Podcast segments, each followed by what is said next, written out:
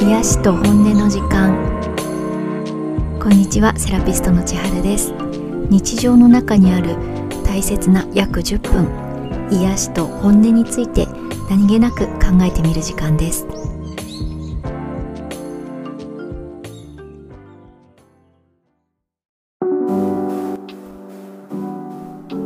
今日も聞いていただきありがとうございます。また今日もお茶でも飲みながらゆっくり聞いていただければ嬉しいです。私は今日は最近飲めるようになったコーヒーを常温に近いアイスコーヒーでメープルシロップをたくさん入れてダークチョコみたいだなと思いながら今癒されております。食欲の秋もやってきましたが最近の食生活の方はどんな感じでしょうか？秋野菜とかあと秋の栗お芋ほうじ茶とかのスイーツもぶどうも柿もとにかく秋は幸せな季節ですが幸せに食べてお腹にお肉がついたりむくみやすくなったり内臓が疲れてくるというそういう心配もちょっとありますね。いやちょっとじゃなくだいぶ心配ですが、まあ、この後もお腹のお肉については少し触れようと思ってるんですが先に前回まで体心思考呼吸の自分の状態を知る材料として5つのパターンがあってロボットさんゴリラさんトドさんミイラさんカメさんの中から肩と腕に力が入りやすいロボットさんのご紹介をしました。常に思考が働いてて必要以上に段取りしちゃうちょっとせっかちなロボットさんでしたがロボットさんはコントロールするのが得意なので時間配分したり家庭とかチームとか人が集まる場合の人の役割分担をするのも得意です。でこの役割っていうのも一つの大きなテーマで人は生きてたらいろんな役割を与えられたり自分から何かの役割を頑張ったりいろいろありますよね。人から与えられて嬉しい役割。えー、無理っていう役割。憧れている役割。その時その時で反応はいろいろあると思うんですが役割を与えられた時にその役割しっかりやりますって感じで気合の入った体育会系なマインドの人がいるんですがそれが今日ご紹介したい5つのパターンのうちの2人目ゴリラさんです。ゴリラさんのネーミングの由来は息を吸う時に肩と胸をぐーっと前に突き出すような息の吸い方をしちゃうので息を吸うたびに肩胸デコルテ周りに力が入ってたくましくなりやすい状態なのでそこからゴリラさんになりました。で是非改めて動物のゴリラの写真を検索してみてほしいんですけど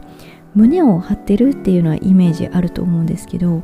胸を張ると何が起きるかっていうと腰がすごく反るんです。実際のゴリラの写真もよく見ると腰がすごく反ってるんですけど人も必要以上に胸を張る姿勢をしていると腰がいわゆる反り腰になっちゃうんですね。でゴリラも胸を叩いてこうテンション高いイメージですが人が胸をしっかり張っている時も胸が高鳴るとか胸が踊るとかいう表現があるようにちょっとテンション高めエネルギッシュな感じなんですね。なのでゴリラさんは何かの役割を与えられた時に純粋に私はその役割しっかりやろうっていうテンションもエネルギーもしっかり続く状態です。人によっては何かの役割って型にはめられるから嫌だとか自由の方がいいのにとか思う人もいる中でゴリラさんは逆でマニュアル通りに純粋に役割をこなしたい人です。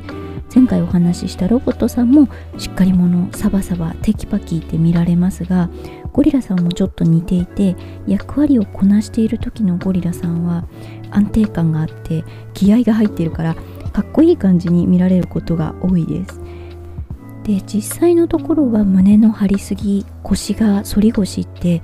体に良くないんですけどイメージしてみるとわかるんですが胸が張っていて腰がちょっと反っている状態ってパッと見は姿勢がこうシャキッとして見えちゃうんですよね。そうやって心は気合が入っててテンション高めでで思考はしっかりと役割をこなそうとしているゴリラさん自身そうやってシャキッとしてる方が大好きで苦にならないんですね。なので70代以降の方とかでパッと見がすごく若々しい方はゴリラさんタイプな確率がすごく高いです。ご自分で姿勢をぐっと胸を張って起こして元気でいようってする感じなのでそういう風になっちゃうんですけどただあのワクワクしく見えるんですけど反り腰になってるのでぎっくり腰をしてしまうと一発でアウトで急に衰えていくという危険性も高いです。でさっきからシャキッとしている気合入ってるテンション高めでエネルギッシュでって特徴を話してるんですがもともとそういう気質の人がこれに当てはまるとかゴリラさんタイプの人は一生ゴリラさんタイプってわけではないんですね。私のお伝えする5つのパターンってその人の心体思考呼吸の状態によって変わっていくんです。なので逆に言うと先にプレッシャーのかかるような役割を与えられてシャキッとしていなきゃいけないっていう状況に追い込まれた時とかも体が肩と胸に力が入ってしまって結果ゴリラさんになるっていうケースも多々あります。私はよく毎年春になるとですね自分の中だけで春はゴリラさんが増える季節って唱えてるんですが 春って新しい役割を与えられることが多い季節ですよね。なのでそうやって普段はおっとりのびのびっていう自由なタイプの方でも役割が変わったり役割が増えたり何かしらそういうシャキッとしなきゃ集中しなきゃっていう場面になった時にゴリラさんになりやすいんです。なので春とか結構ゴリラさんが多くなる季節なんですね。で私も昔新しい職場に変わった時に一月ぐらい働いた時ぎっくり腰をしちゃったことがあって多分一月の間新しい職場で気合入れてシャキッとしなきゃってずっとゴリラさん状態で働いていた結果ぎっくりやっちゃって気づいたっていう感じだったんですよね。でもまあ自分で突っ込みますけどなんでセラピストなのに一月もゴリラさん状態で気づかなかったの危ないでしょって感じなんですがこれもゴリラさんの特徴なんです。ゴリラさんって暴走癖みたいなあの止まらない感じがあるんですよ。気合入っててテンション高いから腰の疲れにも全然気づかないことがすごく多いです。首とか肩なら筋肉が疲れるって感覚もあるんですが腰って筋肉が大きいから鈍いんですよね。で限界になってから一気にぎっくりになっちゃう。ゴリラさんの体の状態は今言った通り息を吸うと肩と胸に力が入ってそれで腰が反ってって感じなんですけどもう一つ腰が反ってる時ってお腹ってどうなってると思いますか？腰が反ってるとですねお腹はポヨーンってなってるんですね。ぎっくりになるぐらい腰が頑張ってる反ってすごく体を支えてるってことはその裏面にあるお腹の筋肉は完全にサボってるってことなんです。実際ちょっとやってみてほしいんですが腰に思い切り力入れて反ってみるとお腹出ますよね。で逆に腰に手を当ててで息を吸ってでふーって吐く時に腹筋を使ってしっかり息を吐いた時手で触っている腰が反り腰が反ってる状態が少し治ってく感じがわかると思います。何が言いたいかというとゴリラさんは息を吸って肩と胸に力が入ってで腰が反ってお腹がポヨンになるから普段息を吐こうと思っても腹筋が使えない姿勢だからしっかり吐けないから苦しくてまた吸おうとしてまた胸に力が入ってそれでまた腰が反ってそれでまたお腹がポヨンとしててもう私たちが食欲の秋で心配しているお腹のお肉がつきやすい状態なんです。実際コロナ禍で太っちゃった人のタイプ5つパターンがあるうちダントツ1位がゴリラさんタイプでした。みんな外に出れた時代はゴリラさんもシャキシャキ動いてたからかろうじて太らなかったものがコロナになって動きが減ったのはみんな平等だけど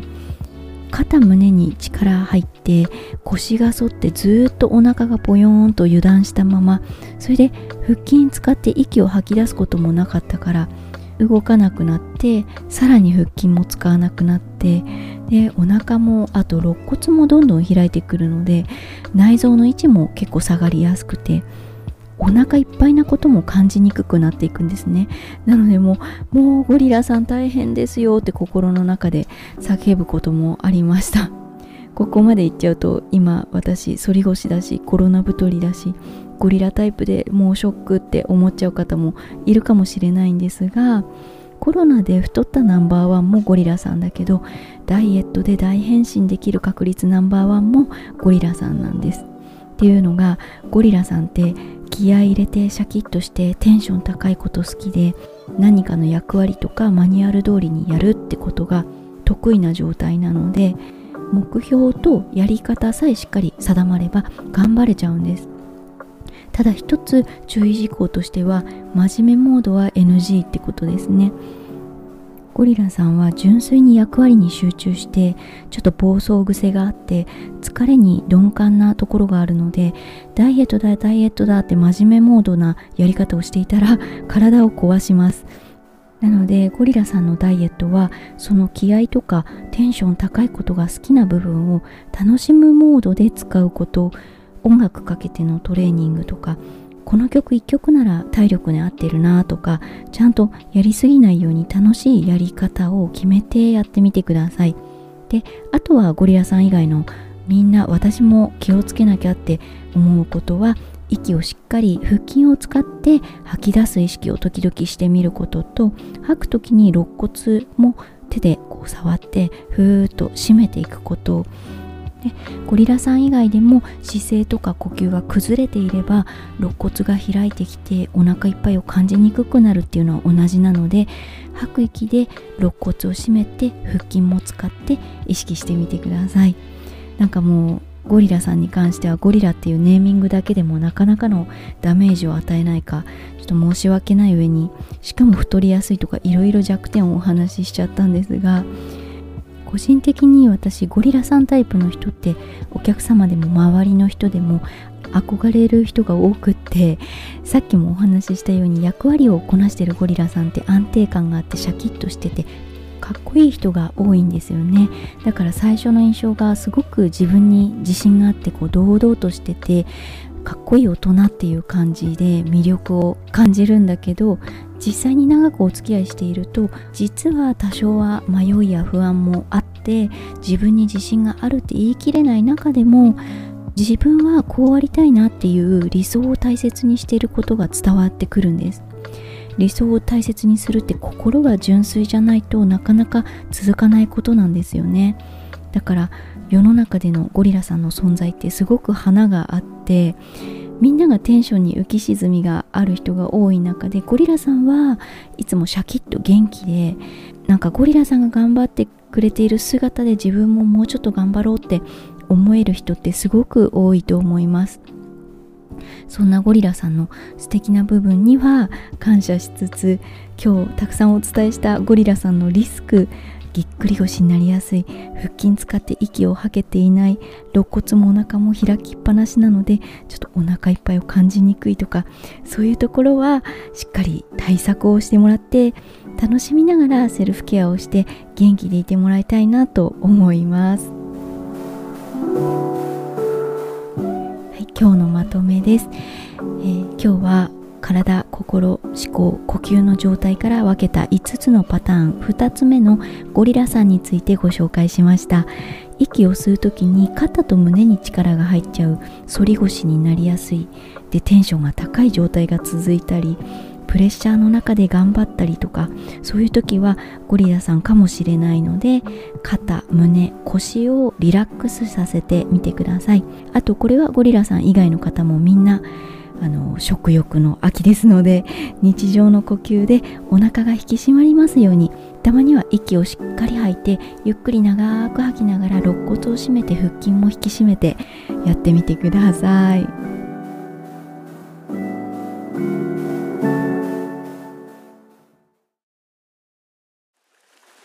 毎回最後の1分間は体にいいことができればと思いますが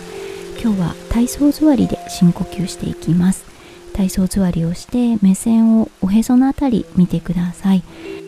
頑張って吸わないで自然な呼吸で吐く時に今見ているおへそのあたりが奥に奥に縮んでなくなっていくようなイメージでふーっと吐くと腹筋に力が入ると思います。何回かやっていると吐く時に自然と腹筋を使う感じに慣れてくると思います。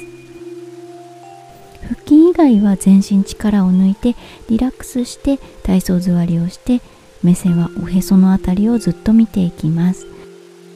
吐く時にふーっとおへその周りがぐーっと縮んでいくように腹筋を使ってください。でできる方は重心を少し後ろに持っていってそのままゆっくり足先を地面から離してお尻だけ地面についている状態でおへそを見て続けてみてください。できない方はそのまま体操座りで結構ですゆっくり吸って吐く時におへそをぐーっと中に入れ込んでいきます今ずっとおへその辺りを見て腹筋を使うんだよと意識をしていることがとても大事でこれでも毎日していれば日常でも少し腹筋が使えるように意識できるようになってくるので是非続けてみてください。